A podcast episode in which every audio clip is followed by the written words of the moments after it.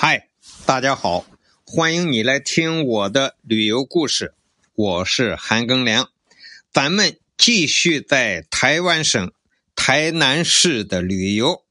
前几期啊，我去游玩了台南西边靠海边的安平古堡，那么今天我来游玩台南市的延平郡王祠。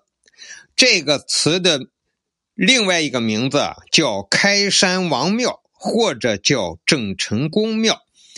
它位于台南市的中西区。对于台湾来说，三百多年的近代史里面啊，最重要的一个历史人物就是郑成功。那么，祭祀郑成功的一个庙。当然，就成为台南市最重要的一个文物古迹。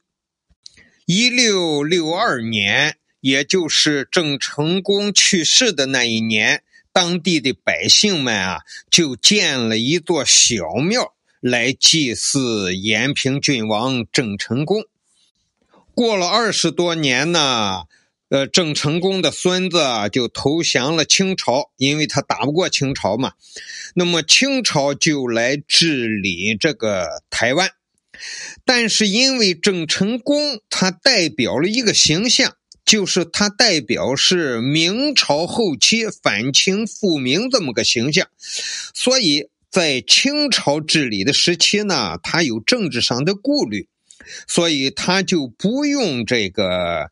延平郡王祠，而用开山王庙这个名来称呼这个郑成功的庙，但是他也有隐喻郑成功是开台圣王之意，就是郑成功赶走了荷兰人啊，来到台湾实行统治，那么就台湾呐正正式恢复为中国的版图。到一八七四年，朝廷啊，清朝的朝廷啊派福建传政钦差大臣沈葆桢来台湾。这个沈葆桢呢，是林则徐的外甥兼女婿。这在我前面讲福州名人的时候，我曾经专门讲过一期沈葆桢。那么沈葆桢来到台湾之后呢？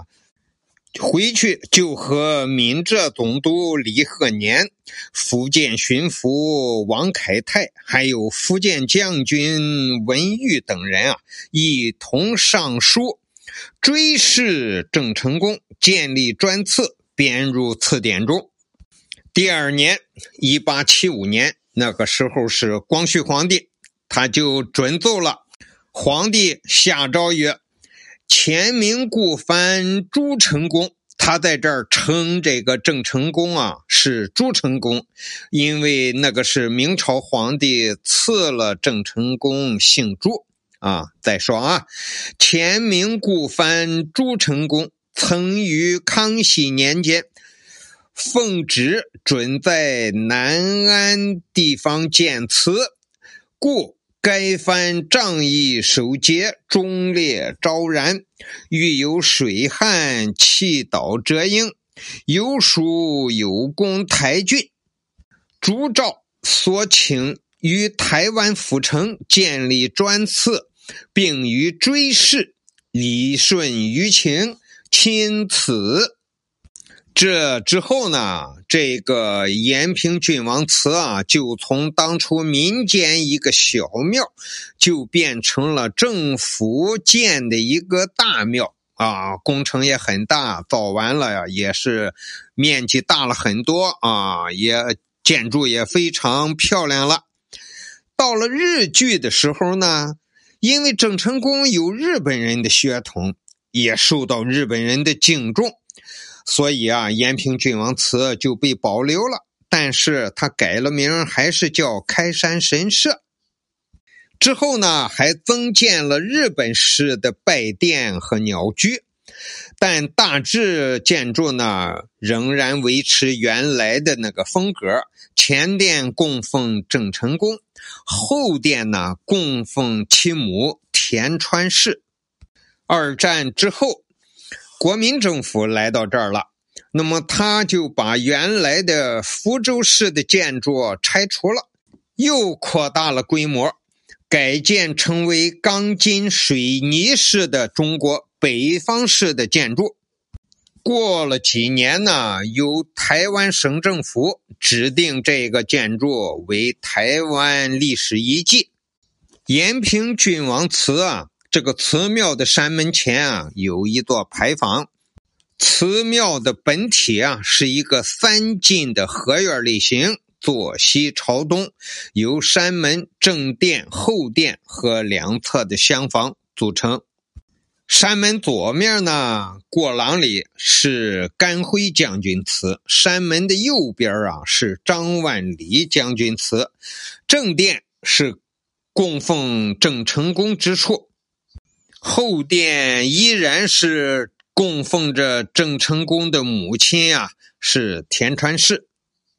这个后殿呢，就叫做太妃祠。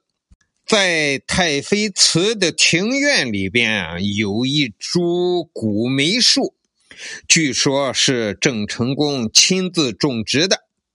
好了，今天我们去游览的是台湾著名的历史古迹延平郡王祠，或者叫郑成功庙。感谢你的收听，咱们下期再见。